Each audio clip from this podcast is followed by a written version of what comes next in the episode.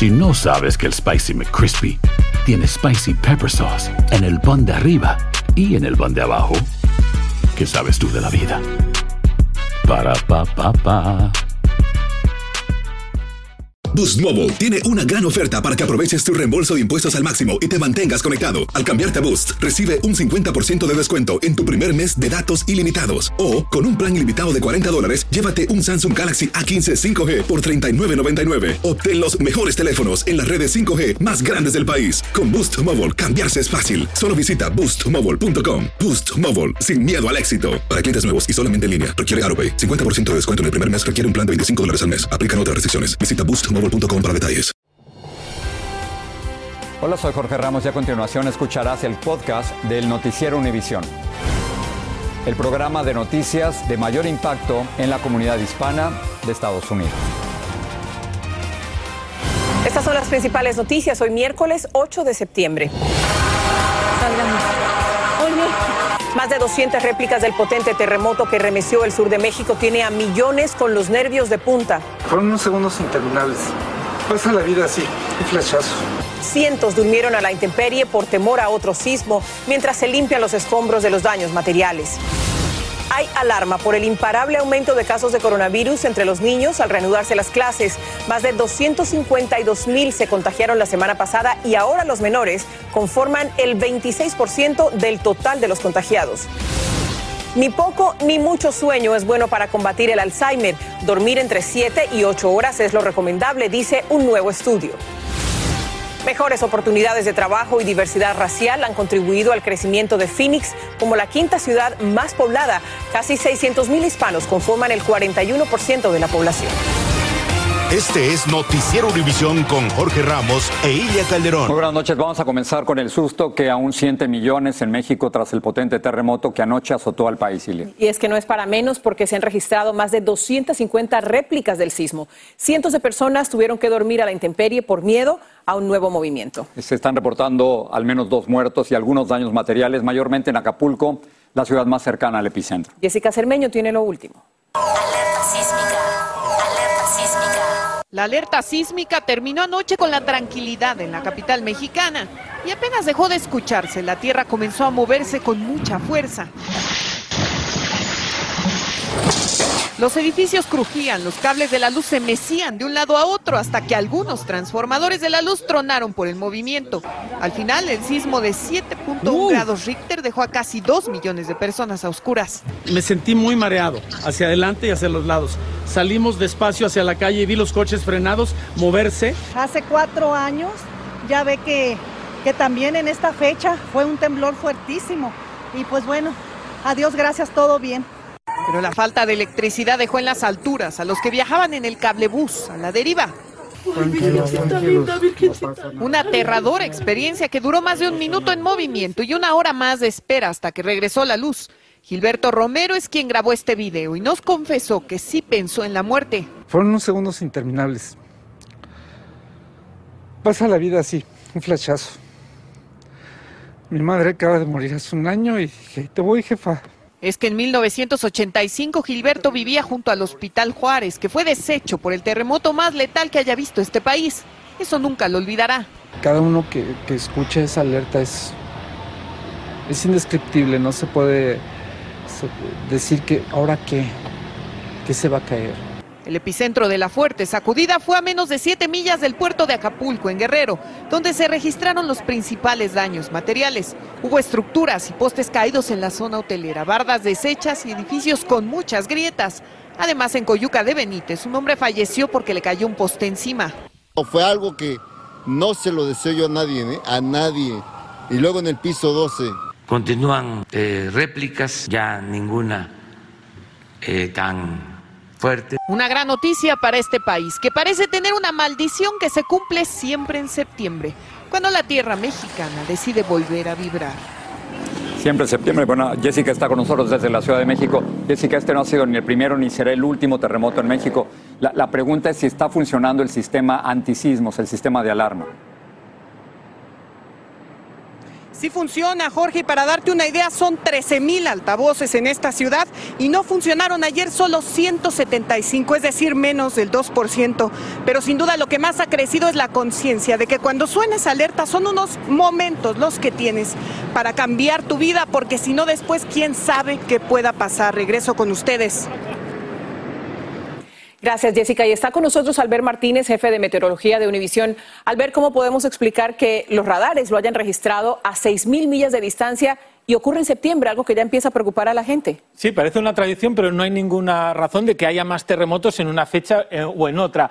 A las en la tarde de ayer teníamos ese temblor, como podéis ver, en la zona de Acapulco y se sentía por todo el centro y sur de México. Todos los estados pintados percibieron ese temblor, pero hay cosas más interesantes. Fijaros como incluso ese temblor llegó a viajar a muchísimas más millas y los sismógrafos de México lo captaron muy bien de la capital, pero incluso en la Florida llegamos a registrar ese temblor. No se sintió, pero los sismógrafos sí que lo captaban. Y es que tenemos que entender la Tierra como una cáscara de huevo rota y vuelta a pegar. Son las placas tectónicas que van flotando y en este caso la de Coco se está metiendo por debajo de la norteamericana y eso está generando todos esos temblores que pueden viajar hacia el otro lado del mundo. Así que es importante, ah, vamos a quitarlo, estar siempre prevenido.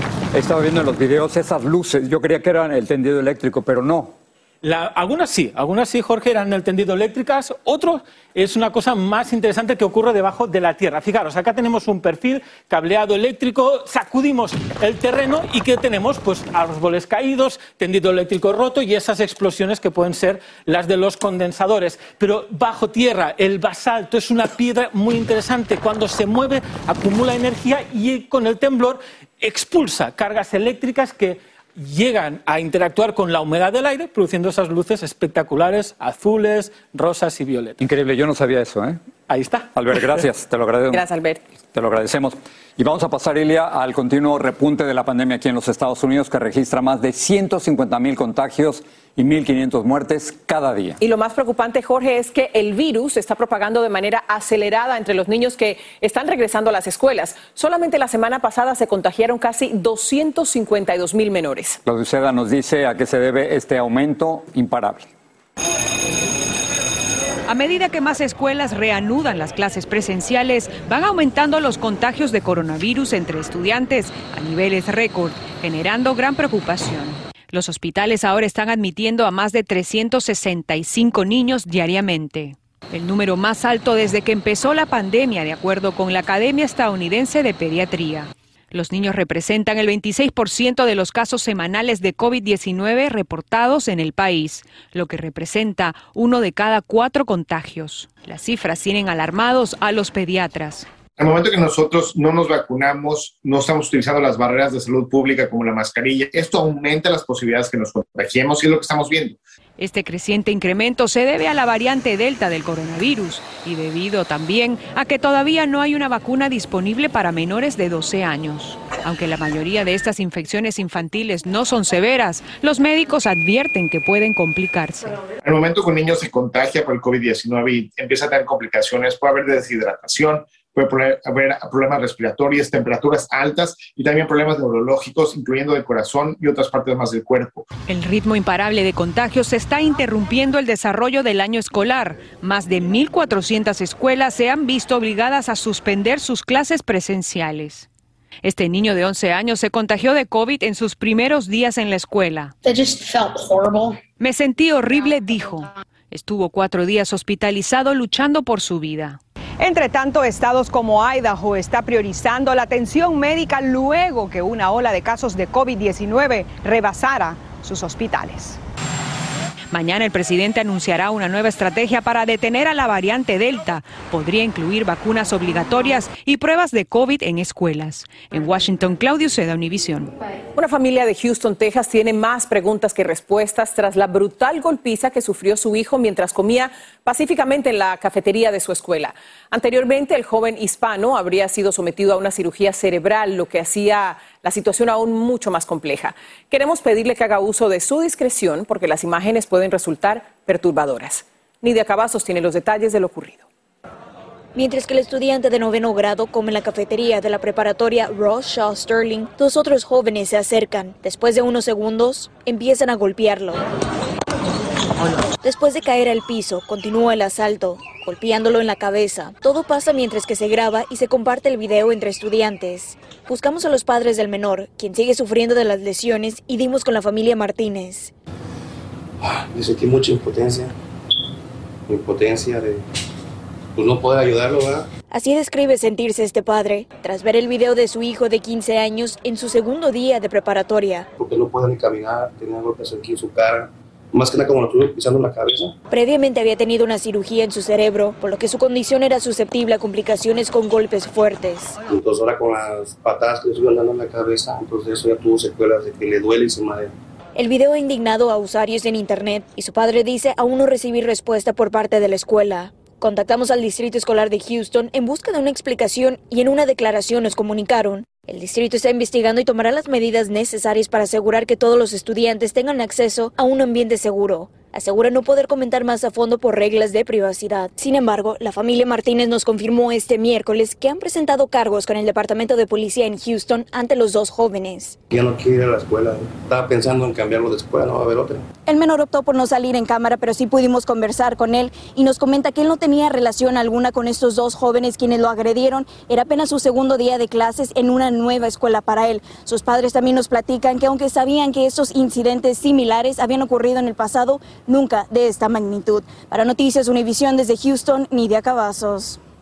El presidente de México, Andrés Manuel López Obrador, dijo que las detenciones de inmigrantes en el sur del país no son por órdenes de los Estados Unidos y que su gobierno no acepta presiones extranjeras. Dijo también que las detenciones y deportaciones son para cuidar a los inmigrantes de carteles y extorsiones.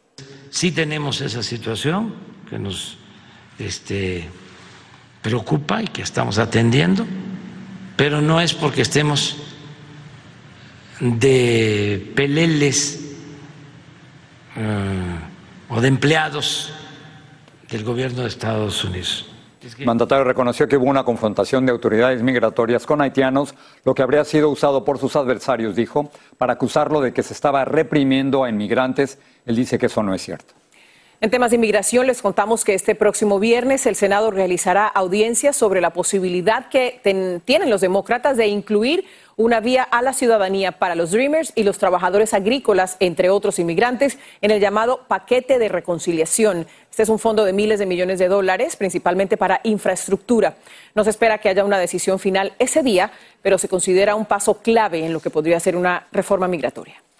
El ataque terrorista del 2001 y el COVID-19 han sido las dos peores tragedias de los últimos 20 años en Nueva York. Y una familia hispana ha tenido que superar ambas situaciones. Perdió a un hijo paramédico ayudando en el rescate de las torres y luego el padre perdió la vida por el coronavirus mientras ayudaba a ancianos en plena pandemia.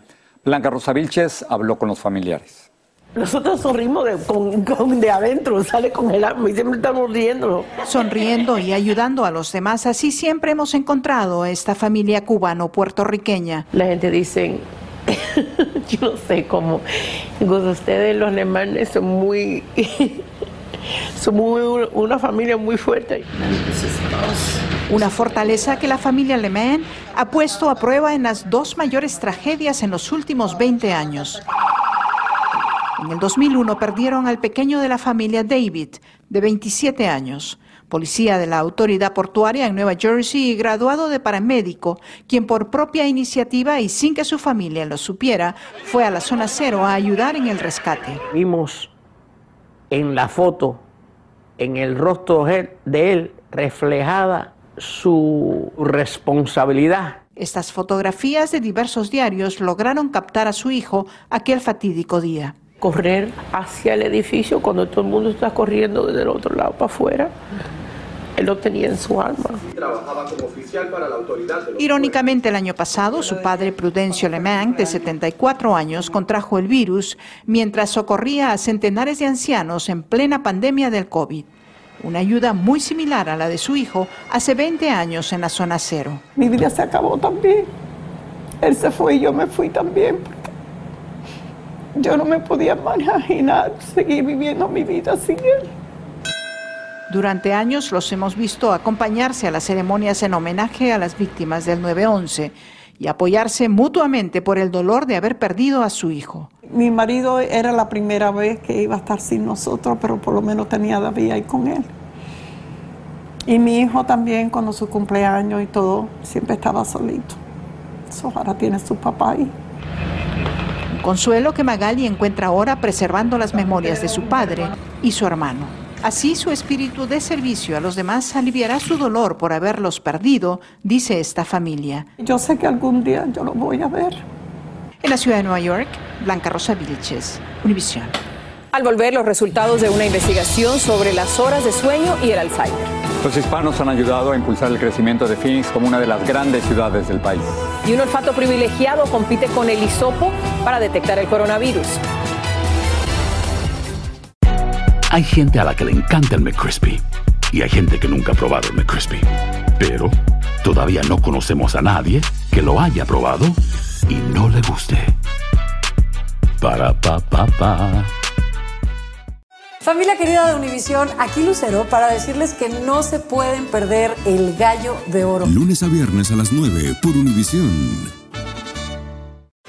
Estás escuchando el podcast del noticiero Univisión. El riesgo de padecer Alzheimer estaría directamente relacionado con nuestras horas de sueño. Eso es lo que revela un nuevo estudio que arrojó que tanto las personas que duermen poco como aquellas que duermen largas horas tendrían iguales posibilidades de desarrollar Alzheimer. Luis Mejid nos dice cuál sería el promedio ideal de sueño para evitar padecer la enfermedad. Dormir bien es sano, pero la ciencia dice que dormir lo suficiente es también importante. En uno de los estudios más grandes de su tipo, investigadores de la Universidad de Stanford encontraron que quienes duermen menos de seis horas por noche aumentan su riesgo de Alzheimer. Para algunos especialistas, el estudio confirma lo que ya sospechaban. Lo que sucede es que cuando la persona tiene problemas de sueño, el sistema regulador del sistema nervioso central eh, se ve afectado y entonces empiezan a producirse una cantidad de proteínas que pueden producir eh, demencia. El estudio, hecho con miles de personas de entre 65 y 85 años, encontró riesgos no solo en quienes duermen poco, quienes duermen más de 9 horas por noche mostraron sufrir más depresión, obesidad y problemas de memoria. Los investigadores tienen ahora una clara idea de la relación que existe entre quienes duermen poco y su riesgo de Alzheimer. El mecanismo que afecta a aquellos que duermen demasiado continúa siendo un misterio. De cualquier forma, la mejor solución para reducir el riesgo sería dormir las 8 horas que el cuerpo demanda. Pero ¿qué pasa con aquellos que simplemente no lo pueden hacer? Hay veces son las 2 de la mañana, 2 y media y yo estoy despierta, no puedo conciliar el sueño. Desde hace un año, cuando salió del centro de detención, Ibaña Chavarría no puede dormir más de 4 horas por noche. Muchas pesadillas, o sea, sí, no, no, no puedo dormir bien aún. Aunque dormir poco no es sano, los médicos dicen que toma décadas para conducir a la demencia. Nosotros sabemos que cuando a una persona le da Alzheimer, este es el resultado de muchísimos años, 20, 25 años de daños en el cerebro. Cuando los primeros síntomas aparecen es porque ya hay un daño, en muchos casos, irreparable. Hoy hay más de 6 millones de estadounidenses con Alzheimer. La mejor forma de prevenirlo, dicen los expertos, es durmiendo bien y haciendo ejercicio cualquiera sea su edad. En San Francisco, Luis Mejid, Univisión. El más reciente censo realizado en el país tiene resultados sorprendentes, entre otros que Phoenix, Arizona, es la ciudad con el mayor crecimiento en los últimos 10 años y ya es la quinta urbe más poblada del país. Todo gracias a un flujo constante de hispanos, como nos cuenta Pedro Ultreras. A pesar de las infernales temperaturas en el verano, Phoenix, Arizona es un imán como ciudad tanto que en los últimos 10 años atrajo a cerca de 200 mil nuevos habitantes. Sí, tenemos mucho calor, pero también uh, tenemos muchísimo trabajo y una diversidad donde la comunidad latina ha estado peleando para el lugar que nos merecemos. De entre las grandes urbes del país, Phoenix es la ciudad con mayor crecimiento entre 2010 y 2020. Incluso rebasó a Filadelfia para convertirse en la quinta más poblada de la nación. Vas por todos lados y, y, y nuevas, eh, nuevo desarrollo, departamentos, casas. Y es que el llamado Valle del Sol, como se le conoce a esta zona metropolitana, tiene mucho que ofrecer. Por eso llega gente de todas partes, dice Petra Falcón, quien tiene décadas trabajando con la comunidad. Los trabajos están cambiando, los trabajos, las compañías que antes no venían a Arizona por el calor, eh, ahora sí están metiéndose aquí en Arizona. Sobre los latinos, el censo indica que aumentaron unos 300 mil más en el estado, la gran mayoría en Phoenix, la capital, y eso ha generado una explosión de nuevos negocios. Tacos Calafia, somos una taquería. Animados por el boom que vive la ciudad, la familia de Wendy y Leo abrieron una taquería como esta hace cuatro años, pero les ha ido tan bien que ya están a punto de abrir el quinto restaurante. Bendecidos que cada mes sube la clientela. El nuevo censo indica que los que están llegando son racialmente más diversos y que la población blanca no hispana en Arizona disminuyó en un 13%. Y ese crecimiento se dejó ver en las elecciones pasadas, donde los latinos salieron a votar como nunca antes. Sin embargo, dicen aquí, a pesar de ese crecimiento, la comunidad latina no está siendo bien representada políticamente en este estado. En Phoenix, Arizona, Pedro Ultreras, Univision. En breve, los perros podrían sumarse a la lucha contra el coronavirus. Contamos detalles al golpe. Aloha mamá. Sorry por responder hasta ahora. Estuve toda la tarde con mi unidad arreglando un helicóptero Black Hawk. Hawái es increíble. Luego te cuento más. Te quiero. Be All You Can Be, visitando goarmy.com diagonal español. Si no sabes que el Spicy McCrispy tiene Spicy Pepper Sauce en el pan de arriba y en el pan de abajo, ¿qué sabes tú de la vida? Para, pa, pa, pa. Familia querida de Univisión, aquí Lucero para decirles que no se pueden perder el gallo de oro. Lunes a viernes a las 9 por Univisión. Sigue este podcast en las redes sociales de Univision Noticias y déjanos tus comentarios. La energía solar podría desempeñar un papel importante en la transición del sector eléctrico de los Estados Unidos a la energía limpia. Eso es lo que dice un nuevo estudio del Departamento de Energía, donde se afirma que para el año 2035 la energía solar tiene el potencial de representar el 40% de toda la electricidad del país. Vamos ahora con Patricia, nos cuenta lo que preparan para la edición nocturna. Gracias, Silvia. Bueno, fiscales de Miami anunciaron el arresto de tres personas por el robo de identidad de las víctimas del derrumbe del edificio Champion Towers. Al menos a siete de esas víctimas se les suplantó la identidad. También los CDCs están preocupados por la próxima temporada de influenza debido al aumento de casos de COVID. Incluso están recomendando vacunarse mucho más temprano. Y el Departamento de Agricultura anunció que los trabajadores de plantas procesadoras de carne y del campo van a poder acceder a subvenciones de hasta 600 dólares por persona, de acuerdo a un nuevo programa de asistencia. Les tendremos los detalles esta noche en la edición nocturna. Los espero en sintonía. Regreso con ustedes. Gracias, Patricia. Patricia, muchas gracias.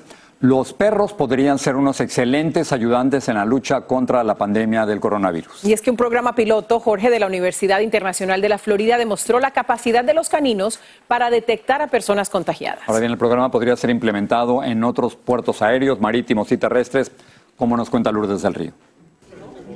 Ya detectan explosivos, drogas e incluso algunas enfermedades. Por eso no debería sorprendernos que los perros nos estén dando una mano, o más bien tendiéndonos una pata en medio de esta interminable pandemia. El aeropuerto de Miami es el primero en el país en establecer un programa piloto en el que perros especialmente entrenados, simplemente oliendo las mascarillas de su objetivo, pueden determinar si la persona tiene o no COVID. Cuando se nos habló sobre este tema, eh, lucía algo como fuera de una película, ¿no? Eh, pero con el trabajo de las universidades, en particular eh, la Universidad de FIU y el apoyo que le han dado al condado, esto se ha hecho una realidad. Por ahora el programa tendrá una duración de un mes y está establecido solamente en uno de los checkpoints o puntos de revisión de empleados en el terminal de American Airlines y no incluye a pasajeros. El nivel de precisión en la detección es increíble, 97.5% de las veces dan el clavo, saben si una persona es o no positiva a COVID. Para mí no es notable que lo puedan hacer, sino que puedan ser tan precisos, dice el encargado del programa en la Universidad Internacional de la Florida. Y es que los perros tienen unas capacidades especiales que los hacen ideales para este tipo de labor, por ejemplo su olfato. Ellos tienen unos 300 millones de receptores del olfato y no- nosotros tenemos unos 6 millones de receptores del olfato. Está bien que tengan un buen olfato, pero ¿cómo saben distinguir los olores? Estas enfermedades hacen que nosotros los humanos produzcamos ciertos compuestos orgánicos volátiles que salen o en el sudor o por la respiración. Y son moléculas producidas por la infección. Y los perros tienen un olfato tan sensitivo que lo huelen. Bueno, ahora vamos a pasar la prueba de fuego. A ver. A ver qué dice Cobra. Ok. Pasé la prueba. Según las autoridades del aeropuerto, hasta ahora los perros solo alertaron sobre un empleado al que luego enviaron a hacerse la prueba del PCR. Y sí, como dijo el canino, salió positivo. No hay dudas, el mejor amigo del hombre sí conoce su trabajo. En Miami, Florida, Lourdes del Río, Univisión maravilloso verlos trabajar, ¿no? Bueno, a veces hay que hacer lo que hay que hacer, pero para nadie es placentero el hisopo este que te, que te llega casi que hasta los ojos. Qué Vamos mal por los perros. Listo. Con los perros mejor. Gracias. Buenas noches. Hasta luego. Así termina el episodio de hoy del podcast del Noticiero Univisión. Como siempre, gracias por escucharnos.